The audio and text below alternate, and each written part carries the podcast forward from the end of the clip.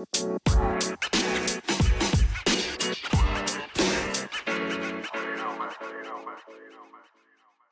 gente? ¿Cómo estamos? Bienvenidos a un nuevo video para el canal, bienvenidos a la opinión un poco atrasada, pero bienvenidos a la opinión de Venom Carnage Liberado. Comenzamos.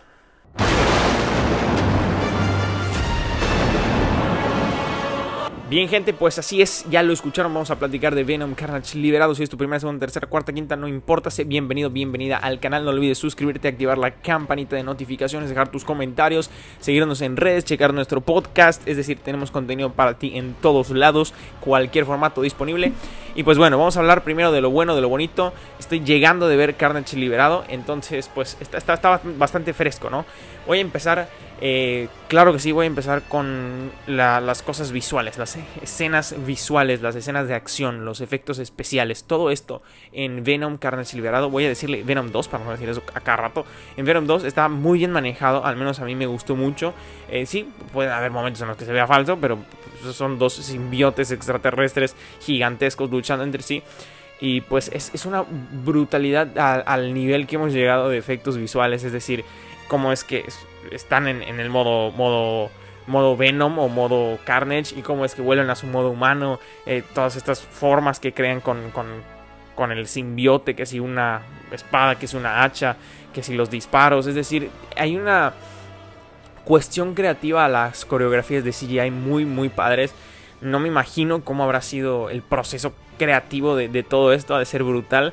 Y pues yo, yo sí lo aplaudo, ¿no? Me, me, gustó mucho, el diseño de Carnage está muy bien, el diseño de Venom sigue muy bien, al menos a mí e, este nuevo diseño a comparación, por ejemplo, de la primera vez que vimos a Venom en, en la tercera de, entrega de Tobey Maguire, pues, pues sí me, me, gusta muchísimo más, no sé, muchísimo más maduro el diseño y los efectos visuales en general.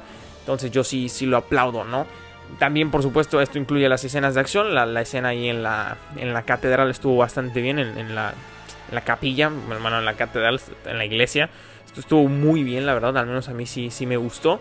Y pues bueno, ya luego vamos a hablar de, otras cosas que pues, arruinan esa, esa, parte bastante, bastante buena de, la peli, ¿no?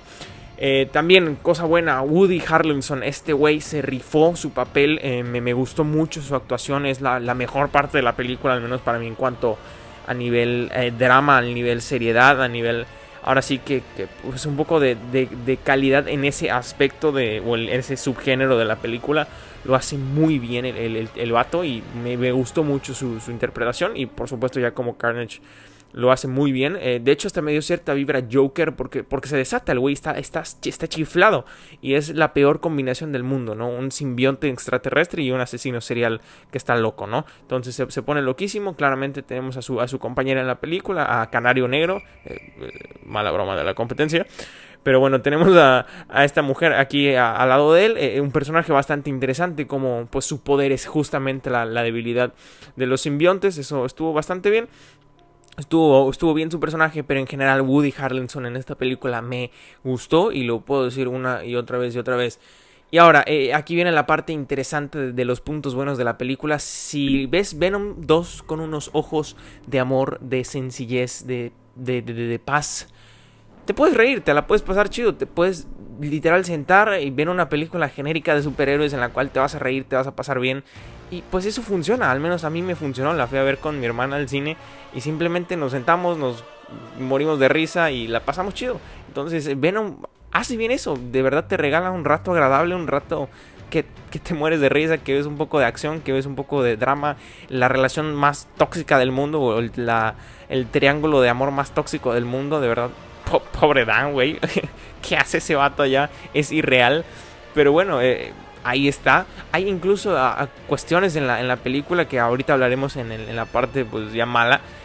Que, te da risa y pues supongo que a nadie no le agrada pues, reír, ¿no? Es bueno que te rías, entonces pues esa parte check por, por, por la parte de, de, Venom 2 que, que, lo cumple, ¿no? Eh, y bueno, eso sería por la parte buena. Ahora vamos a la parte mala. A la parte que de verdad dices, bro, ¿qué? Y voy a empezar con el guion, la historia, los personajes. La escritura de esta película es literalmente lo mismo o peor que su competencia. Perdón, que su, que su antecesora, me, me confundí de palabras. Lo mismo o peor que su, que su antecesora.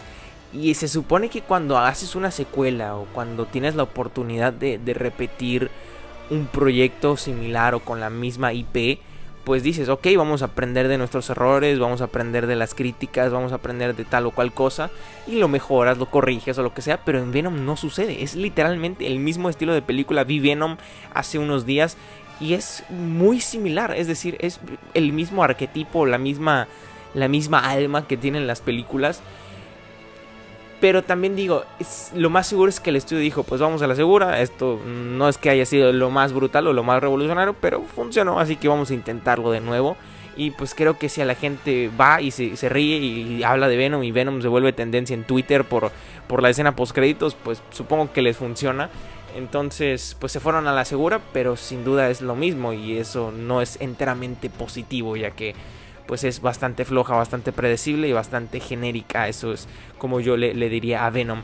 Eh, también lo mismo que, hablamos de las escenas de acción, las escenas visuales lo que sea.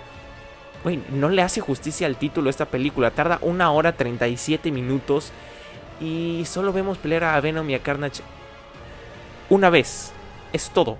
No hay nada. Una vez de aproximadamente 5 minutos, 8 minutos a lo mucho se supone que el Carnage se ha liberado, que sí vemos varias veces a Carnage, que podemos ver el destrozo que puede causar, el potencial, el poder de los simbiontes, está brutal, me gustó que si la escena cuando escapan, es decir, entiendo, hay justicia en ese sentido, entre comillas, que sí vemos a Carnage más de una vez en acción, eso me gustó, pero se supone que estamos viendo a nuestro protagonista, a Venom, darse de guamazos con, con, Carnage y eso no sucede muchas, muchas veces o más de una vez al menos en la, en la película. Yo estaba esperando mínimo dos encuentros o, tres encuentros, qué sé yo. Pero solo pasa una vez y eso no está chido, no me gustó. Era el momento de agarrarse guamazos de, de, batalla de CGI como ya.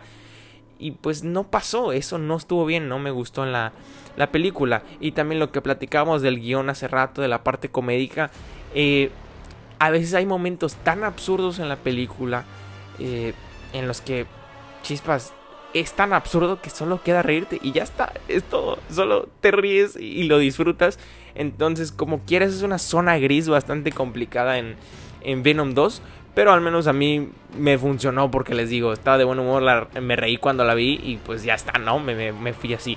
Pero sin duda, en conclusión, Venom 2, Venom Carnage liberado no es ninguna maravilla y digo, tampoco nos vamos a hacer dualistas, no, no es buena, no es una película buena, no es una película fuerte en su guion, no es una película que te entregue algo, algo diferente o una propuesta diferente o una propuesta tal vez eh, más, más sólida que, su antecesora, sino que te entrega lo mismo, eh, tal vez con algún aumento de, en la dosis de, acción, un poco de, emoción, qué sé yo, pero igual en la misma tuvimos solamente un encuentro de, simbiontes y pues digo, ojalá que en la próxima, si es que hay una próxima entrega, pues, pues funcione, ¿no? Y bueno, ya para cerrar, para cerrar, después de esta conclusión de la película del metraje normal, obviamente tenemos que hablar de esa maldita escena post créditos que vale el precio del boleto totalmente.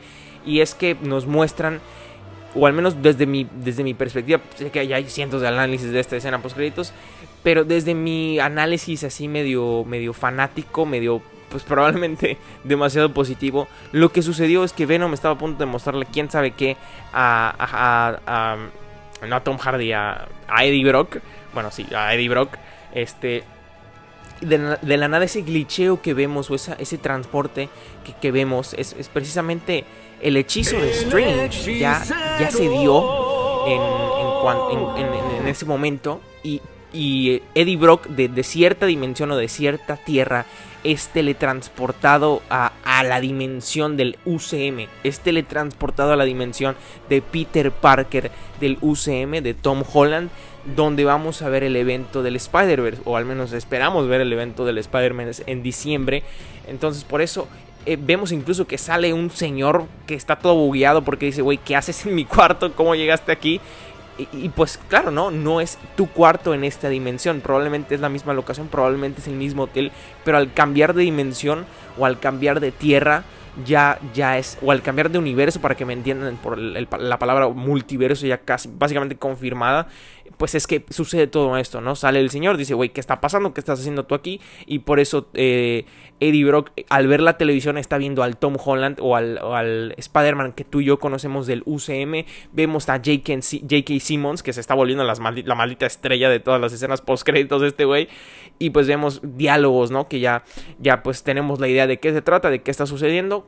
Por, por el tráiler, por supuesto, de No Way Home y la escena post-créditos de Far From Home y pues todo el ambiente este, ¿no? En el cual se va a encontrar Peter de que su identidad ha sido descubierta.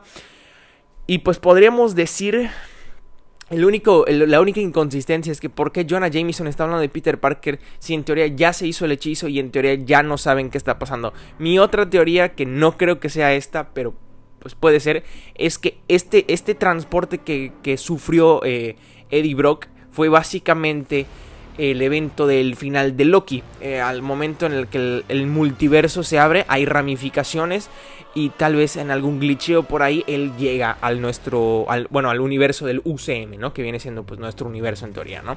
Eh, no se me hace tan real esa posibilidad, más bien se me hace que ya fue tal vez algún intento fallido de Strange o el, hechizo como tal y, y traen a Venom. Pero bueno amigos, aquí se confirma una vez más el, multiverso, ay perdón, el, multiverso Marvel y se, confirma que Venom y, y, el Spider-Man de Tom Holland se van a encontrar las caras. Andy Serkis, el director de esta película, lo confirmó hace tiempo en, en, en, los medios. Entonces, pues es básicamente un hecho que se van a encontrar.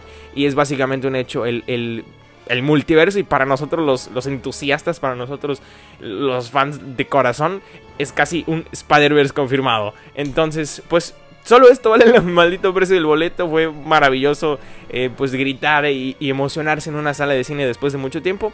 Y pues nada chicos, ahí está mi opinión de Carnage, perdón, de Venom Carnage liberado. Así que nada, muchas gracias por haberme visto, muchas gracias por haberle dado click. No olvides suscribirte, activar la campanita, checar nuestro podcast, por supuesto, suscribirte, eh, checar nuestras redes sociales, tanto, tanto spam que me confundo. Pero bueno, gracias y nos vemos la próxima. Adiós.